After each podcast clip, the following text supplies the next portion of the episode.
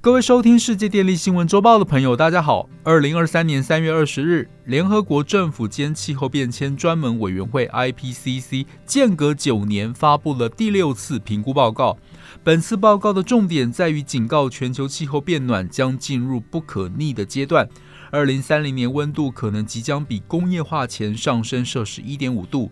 大家觉得可能吗？如果是真的，会有哪些影响？全球应该采取什么样的大动作呢？本周我们将与大家分享这份报告的精华内容。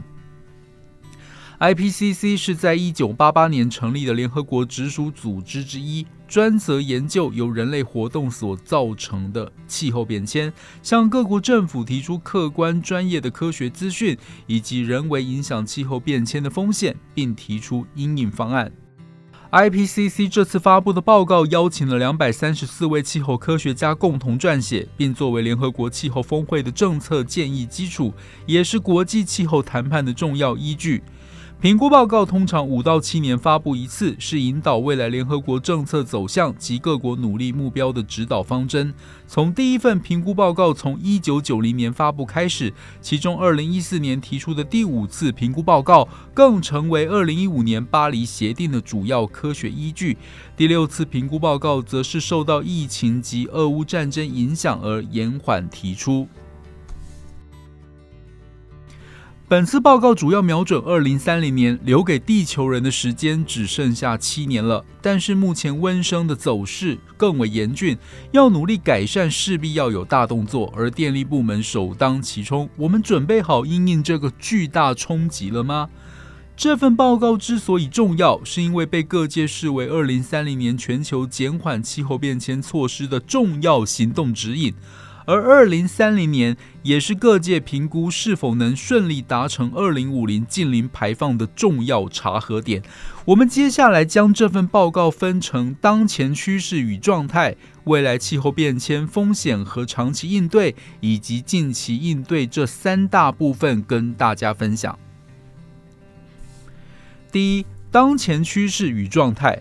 全球暖化已经成为当前最严重的气候问题，它主要是由于人类活动衍生的温室气体排放所导致。二零一一到二零二零年，全球地表平均温度已经比工业化前高出摄氏一点一度。而且，大气、海洋、冰冻圈和生物圈已经发生广泛而迅速的变化，造成了全球每个地区的许多极端气候事件。这些变化对自然和人类都产生了不利影响，特别受影响的是脆弱的人类。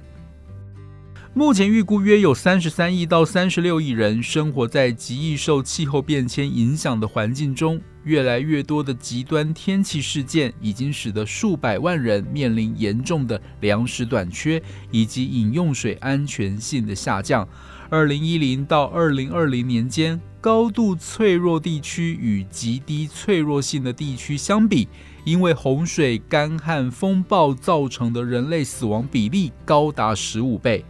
因此，尽管气候调试的规划跟实施在所有部门和地区都有所进展，但调试的差距仍然存在，而且差距将持续扩大。而当前用于调试的全球资金仍不足以支持和落实调试方案，特别是在发展中的国家。虽然自第五次评估报告以来，减缓气候变迁相关的政策和法律一直在推展。但即使二零二一年十月各国宣布的自主减排贡献 （NDC） 承诺的二零三零年减排量，仍不足以将本世纪末的升温限制在摄氏一点五度，甚至连限制在摄氏两度都有困难。而且目前各国已实施的政策受到疫情、战争以及能源供应紧塞等因素影响，而与预估的 NDC 之间仍有明显差距。全球所投入的资金也离实现气候目标需要的水准有一段距离。第二，未来气候变迁风险和长期应对，持续的温室气体排放将导致全球变暖加剧。根据模拟，全球平均气温可能在不久的将来，二零三零年就上升到摄氏一点五度，甚至会提早恶化。随着全球气温不断上升，与气候相关的风险会越来越高，而且高出第五次评估报告所评估的风险水准。长期预测的影响也可能高达目前观察到的数倍。每一次气温上升，都会让气候变迁所带来的风险和不利影响升级。气候和非气候因素的交互作用，会让风险更复杂、更难以控管。因此，未来的某些变化可能是不可避免或不可逆的。随着全球变暖程度变高，突发性或不可逆转的情况发生的可能性也会增加。如果要将全球平均气温升幅控制在比工业革命前高出摄氏一点五度以内，就必须在二零三零年前达成温室气体排放减少百分之四十三。第三，近期应对气候变迁对人类福祉和地球健康构成威胁，需要增强国际合作，包括为脆弱区域提供足够的财务资源和协调政策。这七年内所做的选择和行动，将对现在和未来数千年产生深远影响。当代人应该努力减少对未来人类和生态系统造成损失和损害，并且期许能带来许多利益。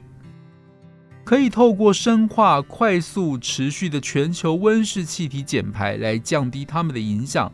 目前可行、有效和低成本的减缓和适应选项已经存在。加快和公平的减缓和适应气候变迁影响，对永续发展至关重要。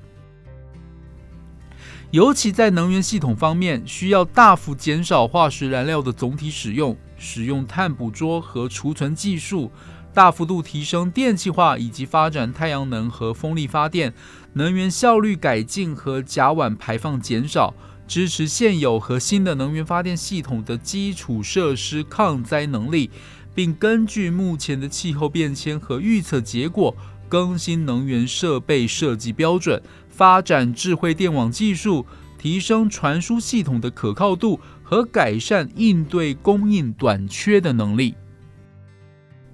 综合以上报道，全球暖化逐步靠近不可逆转的临界点，再不积极采取行动，势必迎来更多灾难。因此，这份报告也呼吁，必须确保已开发国家可以到二零三五年率先达成近零发电，而世界其他国家则应实现二零四零年近零发电。然而，在目前能源供应紧塞的情势下，碳排放量最大的中国、美国以及印度的电力部门在化石燃料的使用上不减反增，所以预期全球未来为了顺利达成近零排放，势必会对电力部门制定高强度的管制措施。我们必须提早应应，预做准备。